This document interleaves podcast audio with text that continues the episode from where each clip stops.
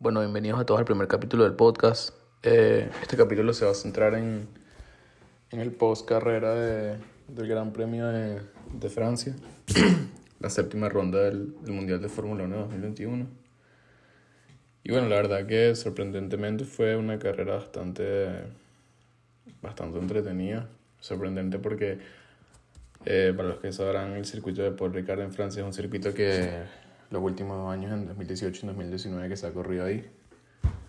Eh, la verdad que es un circuito el cual no, no exige particularmente mucho a los pilotos, tiene mucha libertad cuando los cometen errores, entonces tampoco hay muchas oportunidades de adelantamiento.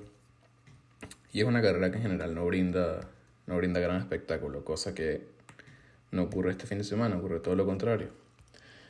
Eh, fue una carrera que sorprendió en quali, ya en clasificación hubo resultados destacables, por así decirlo, como, como la pole Verstappen o, o Alonso y, y Richardo en Q3, que no habían empezado con el mejor pie esta temporada. El accidente de Schumacher en Q2, bueno, en Q3, que le permitió estar en Q2. Eh, fue interesante, pero bueno, la carrera en la salida Verstappen comete un error, se va largo en la primera curva, entonces pierde la, ya pierde la, la ventaja con, con, Hamilton. Y bueno, desde ahí hasta la primera parada de boxes, de, la primera parada de pit en boxes, que fue alrededor de la vuelta 18, 19, fue una carrera normal. Eh, ni Hamilton se le escapaba a Verstappen, ni Verstappen se le acercaba mucho a Hamilton, mantenían las distancias.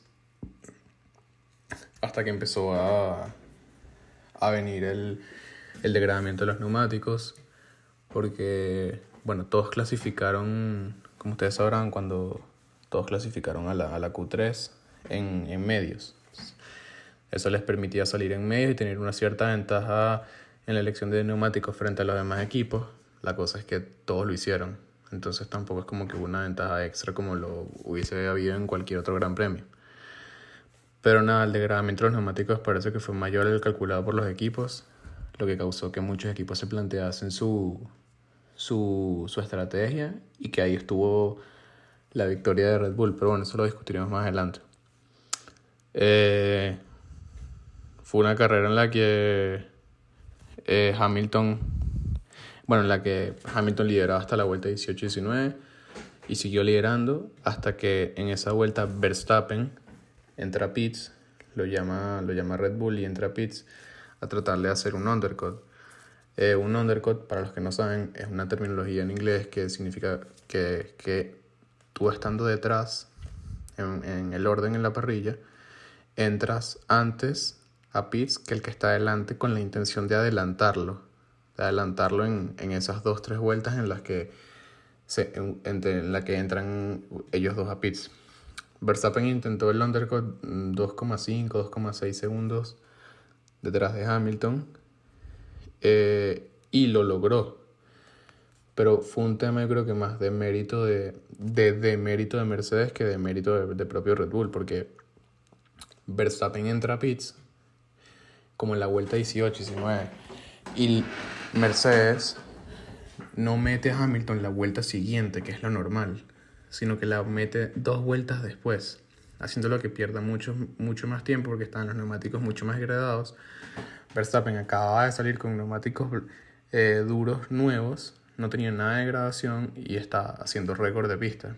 Por lo que nada, Hamilton entra a pit y Verstappen sale justamente delante de él, haciendo que el undercut funcionase, lo pasa por la estrategia y y, y Hamilton lo persigue en un intervalo de 7, 8 vueltas a un ritmo que, que estaban en un trencito Verstappen, Hamilton y Bottas en ese orden. Checo estaba cuarto, Checo Pérez estaba cuarto, pero todavía no había entrado a pits, por lo que estaba con un ritmo mucho más lento porque tenía eh, casi 30 vueltas de un neumático en medio, el cual claramente no, no aguantaba. Pasa es que una de las características del mexicano es que la verdad que probablemente sea el mejor manejador de, de neumáticos de la parrilla, haciendo las que duren más de lo debido, por así decirlo, cosa que ella lo ha hecho en múltiples ocasiones, y entonces por eso iba más lento. eh, a la séptima, octava vuelta desde la parada de pits, eh, se, Bota se, se desencadena ese ritmo, baja el ritmo, se separa de Hamilton, a lo que Verstappen y Hamilton dicen por radio que, que no iban a aguantar ese ritmo de carrera sin hacer otra parada en pits em, eh, antes que se acabase la carrera. La grabación de los neumáticos iba a ser muy alta y no iban a poder terminar la carrera en esos neumáticos de ninguna forma. Por lo que aquí es donde viene la carrera, que es que esto es una victoria, yo creo que de Red Bull. Pasa que Verstappen manejó muy bien, pero la estrategia de Red Bull es lo que realmente gana, cosa que se le criticó bastante a la escudería austriaca, porque justamente en Barcelona le hicieron lo mismo, pero al revés. Mercedes fue la que, la que arriesgó y la que terminó ganando la carrera porque Verstappen tenía neumáticos mucho más, mucho más cansados, mucho más degradados, que fue justamente lo que pasó. ¿Qué pasó? Que Verstappen, después de ese mensaje de radio, dice, no vamos a aguantar este ritmo, y él estando primero, primero aguantando a Hamilton atrás a menos de un segundo en DRS durante 7-8 vueltas, decide entrar a pits, eh, Red Bull lo, lo, llama y entra. Pone otro, otro juego de, de neumáticos medios a lo que Verstappen cae como a la tercera posición, cuarta, no mentira, cae a la cuarta posición. Eh, Checo, Checo ya había entrado a pits, pero está a otro... O sea, Checo ya había entrado a pits su, su única parada, porque los únicos que hicieron una doble parada fueron Verstappen y Leclerc, que hablaremos más adelante. Pero nada, la verdad que mm, Verstappen cae cuarto, Red Bull emite órdenes de equipo, Checo lo deja pasar sin problema porque iba en otra estrategia, era, era una estrategia diferente a la de los dos pilotos.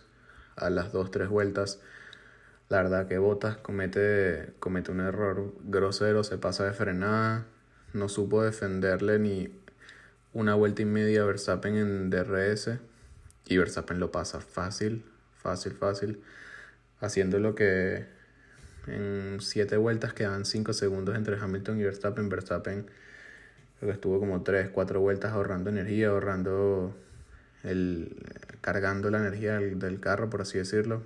Por eso es que no iba a un ritmo tan elevado.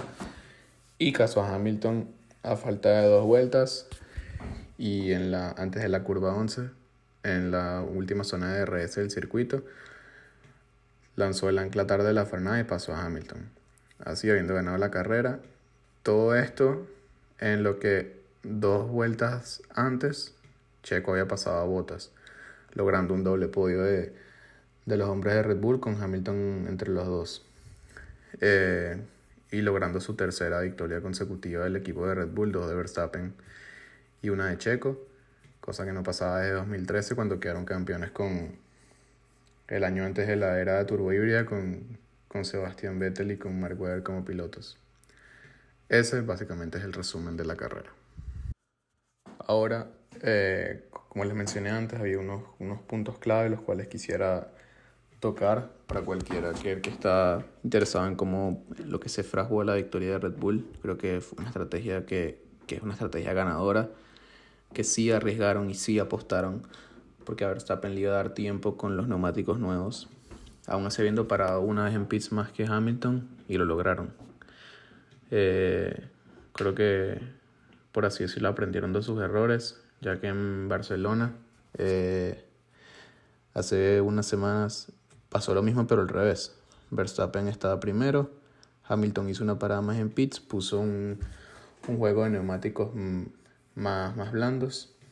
Si no me equivoco, Verstappen tenía duros y Hamilton puso medios. Verstappen está haciendo unos, unos, tiempos en vuelta muy muy lentos por la degradación excesiva de los neumáticos. Hamilton entró a pits, lo cazó y, y, se lo comió y le ganó la, le ganó la victoria, pero ¿sabes? Fue, una, fue una victoria de, estrategia de Mercedes, cosa que Red Bull se la devolvió. Más justamente al final de la carrera, mm, Christian Horner le, le, le dice a Verstappen en la radio ¿no? que tipo, it's payback time, que le dice como, ¿sabes? Hora de vengarse y, literalmente fue lo que hicieron. Les devolvieron la jugada en estrategia de Red Bull a Mercedes y es una cosa que yo creo que ha fallado mucho últimamente de Red Bull todos estos años. Aunque sí es verdad que nada más han tenido, por así decirlo, un piloto.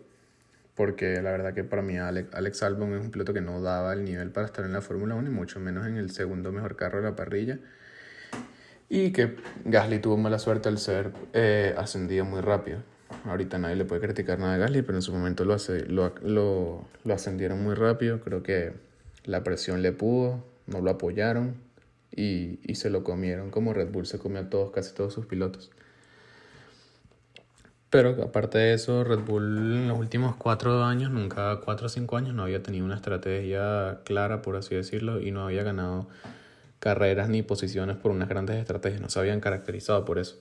Cosa que al parecer este año está cambiando, que es una de las cosas de las que de las cuales se pueden alegrar más adelante y los puntos ganados como esta, que es una diferencia de 7 puntos, más la vuelta RP que consiguió Verstappen 8,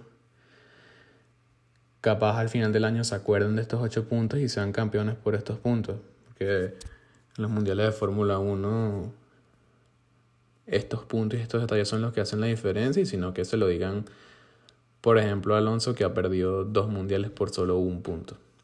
Entonces este tipo de detalles son los que justamente hacen la diferencia.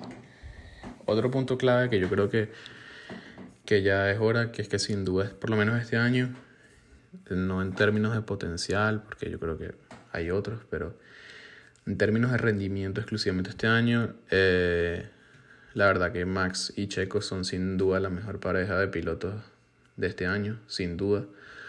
Checo empezó un poco más lento, le falta todavía mejorar su ritmo de, clasificación y le falta mejorar, mejorar su ritmo en su primer stint de neumáticos, es decir, su ritmo desde que empieza la carrera hasta que hace la primera parada. Creo que le falta mejorar un poquito ese ritmo porque le falta acostumbrarse al carro, ¿no? Nada más lleva seis carreras. Pero creo que cuando lo logre hacer, eh, creo que se van a tener que preocupar en, en Red Bull porque le va, le va a echar el pulso a, a Verstappen y yo creo que Checo ahorita sabe cuál es su trabajo, que es ser su escudero, pero en el momento en el que no lo sea, el primero que lo va a demostrar va a ser él. Y yo creo que él tiene el ritmo, tiene las habilidades y sobre todo tiene muchísima más experiencia que Verstappen, cosa que se le puede jugar a favor al, final del temporal mexicano. No creo que termine por encima de Max, pero sí creo que, que mientras más agarre ritmo con, con este Red Bull, que los pilotos dicen que es probablemente el carro más difícil de manejar de la parrilla, creo que en el momento en el que un piloto como Checo le agarre el, el ritmo y el, y el tranquillo al carro, Creo que Verstappen se debería preocupar, pero por ahora son una pareja que funciona muy bien, no han tenido rifirrafes en pista, no han tenido discusiones, han trabajado en equipo y se dan cuenta de los resultados que logran. Ya le sacan, si no me equivoco, son 32 puntos después de 7 rondas, 6, 7 rondas que le sacan a Mercedes, cosa que es una diferencia bastante notable, sobre todo por un equipo que en los últimos 7 años no ha tenido nada de competencia real. Entonces yo creo que eso es una, una ventaja y creo que es indudable que hoy en día, sin duda, la mejor, la mejor pareja de pilotos en, esta, en la parrilla de 2021 son, son Verstappen y, y Checo Pérez. Siguiendo el tema de los, de los segundos compañeros de equipo, por así decirlo, creo que hoy quedó en evidencia totalmente, bueno, el domingo quedó en evidencia totalmente, que, que Valtteri Bottas no es un piloto a la altura para Mercedes, que sí, que había funcionado en los últimos años porque había sido un escudero digno para Hamilton, le permitía ganar carreras, ganaba la otra carrera ocasional salteada en el año. Valtteri lleva nueve victorias en Fórmula 1 desde que llegó a, Mercedes en 2018.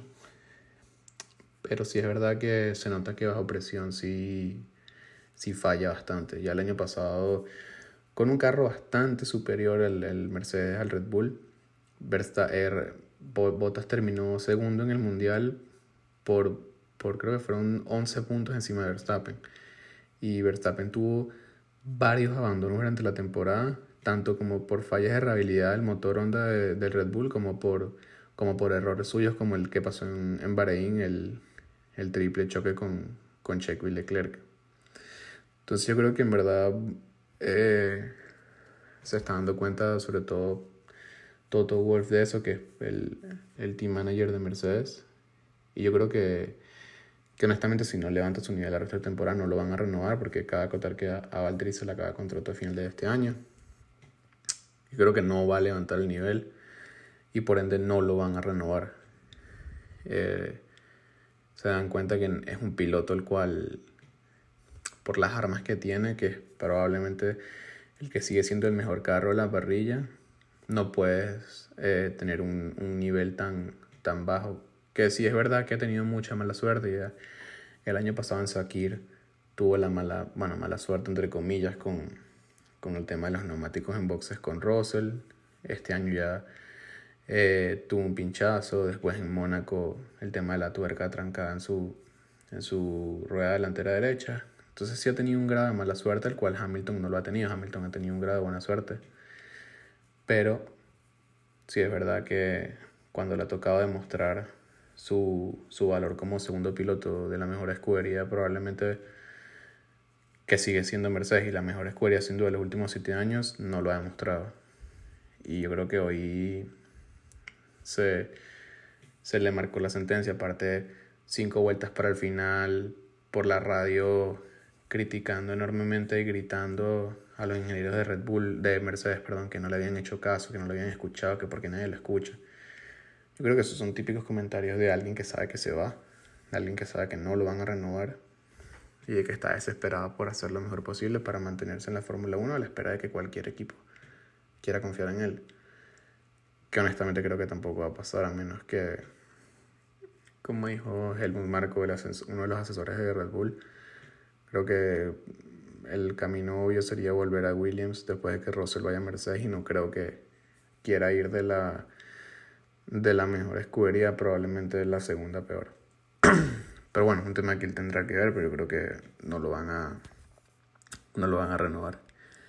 Y justamente hablando de Williams, creo que cabe acotar y creo que toca remarcar la, la gran la gran participación que tuvo Russell este fin de semana en, en, en Francia, en el circuito de Paul Ricard, porque sí es verdad que a veces no se mide bien o la gente no lo aprecia porque después del décimo lugar no hay más puntos y los, y los pilotos no logran puntos.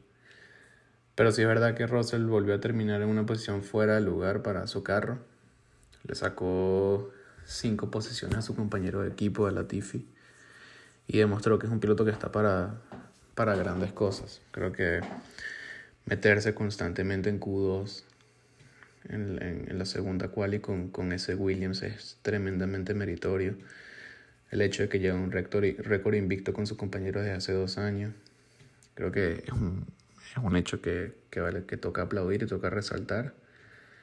Y creo que sin duda va a ser, si tiene un buen, un buen carro en los próximos años, de los, de los que se pelearán el título mundial con, por los años por venir, con los Verstappen, los Leclerc, Sainz, Norris, depende del carro que tengo, pero creo que está sin duda que es, está para más. No debería pasar ni un año más en Williams. Es un carro que lamentablemente actualmente está muy por debajo de su, de su nivel. Yo creo que sin duda se merece y se ha ganado a pulso y a nivel en pista el asiento a el asiento de Mercedes el año que viene y por años por venir creo que se lo ha ganado. Otro punto el cual me gustaría tocar es que ya tercera carrera consecutiva en la que Alonso le gana a Esteban Ocon tanto en clasificación como en carrera. Creo que el, español y el dos veces campeón del mundo mostró y ha mostrado un gran, gran rendimiento, sobre todo en Azerbaiyán y en, y en Paul Ricard. La verdad que, aunque el ritmo de carrera no fue bueno ni de él ni del francés, eh, y que parece que, igual como Ferrari, que siempre prácticas están ahí arriba, cuarto, quinto sexto. Eh, el viernes en, en, práctica Alonso terminó cuarto y parecía que Alpine había mejorado, que este circuito le iba a favorecer más por las largas distancias y que había más, más oportunidad para, para alcanzar velocidad punta. Eh, no fue así. O sea, el ritmo de carrera llegó a ser de los peores en toda la carrera. Hubo momentos en los que Alonso y Ocon más, eran los, los carros más lentos de toda la parrilla, incluso más lentos que los Haas. Entonces eso te dice bastante.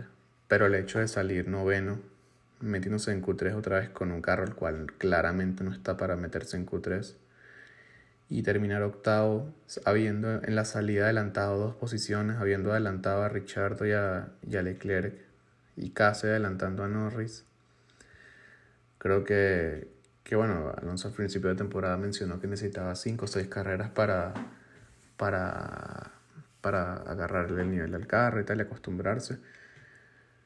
Aunque ha dicho que todavía le van a faltar más porque subestimó el nivel de estos carros y el tamaño. Carros son mucho más grandes, mucho más anchos, mucho más largos. Los neumáticos son distintos. Eh, los circuitos son muy distintos. Lleva dos años fuera. Hay circuitos en los que nunca ha corrido, circuitos en los que lleva tiempo sin correr. Y aún así, ya está por encima de su compañero de equipo tanto eh, en las últimas tres carreras como, como en la tabla de puntos de los pilotos. Alonso se encuentra ahorita 11 y yo con 12. Ya lo, ya lo adelantó. Entonces, bueno, eso es un, algo que creo que, que me gustaría acotar por, porque se, se, estuvo mucho criticando mucho tiempo a Fernando y creo que se merece este reconocimiento, sobre todo después del fin de semana antepasado a Azerbaiyán y este que, que la verdad considero que hizo un gran trabajo con, con lo que tiene, porque lamentablemente la Fórmula 1 no eres tú y ya, o sea, el piloto es mucho, eh, un, deporte que es claramente en equipo y que aún así siendo el mejor piloto de la parrilla, eh, si tienes el peor carro, un carro de mitad de parrilla, cualquiera te puede ganar. Y ahí está el ejemplo de, de Bottas y de Russell, ¿no? La diferencia de, de uno estando en un Mercedes y uno estando en un Williams, lo que pasó en Sakir cuando, cuando le dieron el Mercedes a Russell. Que Bottas con dos años en ese carro y Russell con dos días y se lo estaba comiendo vivo en pista. Pero bueno, eh, creo que eso es todo por hoy. Resumiendo, eh, mis pilotos del día fueron Max Verstappen, Checo Pérez y, y Daniel Ricciardo. Tuvo un, Ricciardo tuvo un muy buen primer stint, adelantando varios carros en pista hasta su compañero, a Carlos Sainz, a Leclerc, a Fernando Alonso. Después se cayó un poco, pero tuvo, tuvo un gran rendimiento y sobre todo que había tenido una muy mala racha de carreras últimamente. Su compañero lo, lo lapió en Mónaco. El accidente en clasificación en Azerbaiyán. Entonces creo que lo necesitaba este, este impulso de confianza para, para salir adelante y espero que, bueno, que, que retome su ritmo Checo y bueno, Verstappen, ¿qué más decir? Eh, mi nota para este fin de semana es un 7 porque aunque fue una carrera entretenida, la verdad que nada más fue una carrera entretenida adelante, arriba. Eh, no hubo tantos adelantamientos como, como, a las, como nos gustaría, aunque sí es verdad que hubo más de lo que esperábamos para un circuito como por Ricardo.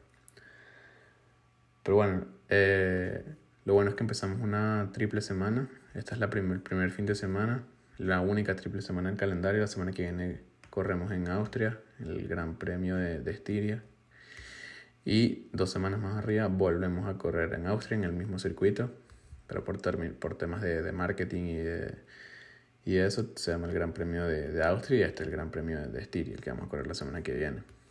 Pero bueno, eh, yo creo que eso es todo por hoy y nada, eh, muchas gracias por, por escuchar hasta ahí. Hasta luego.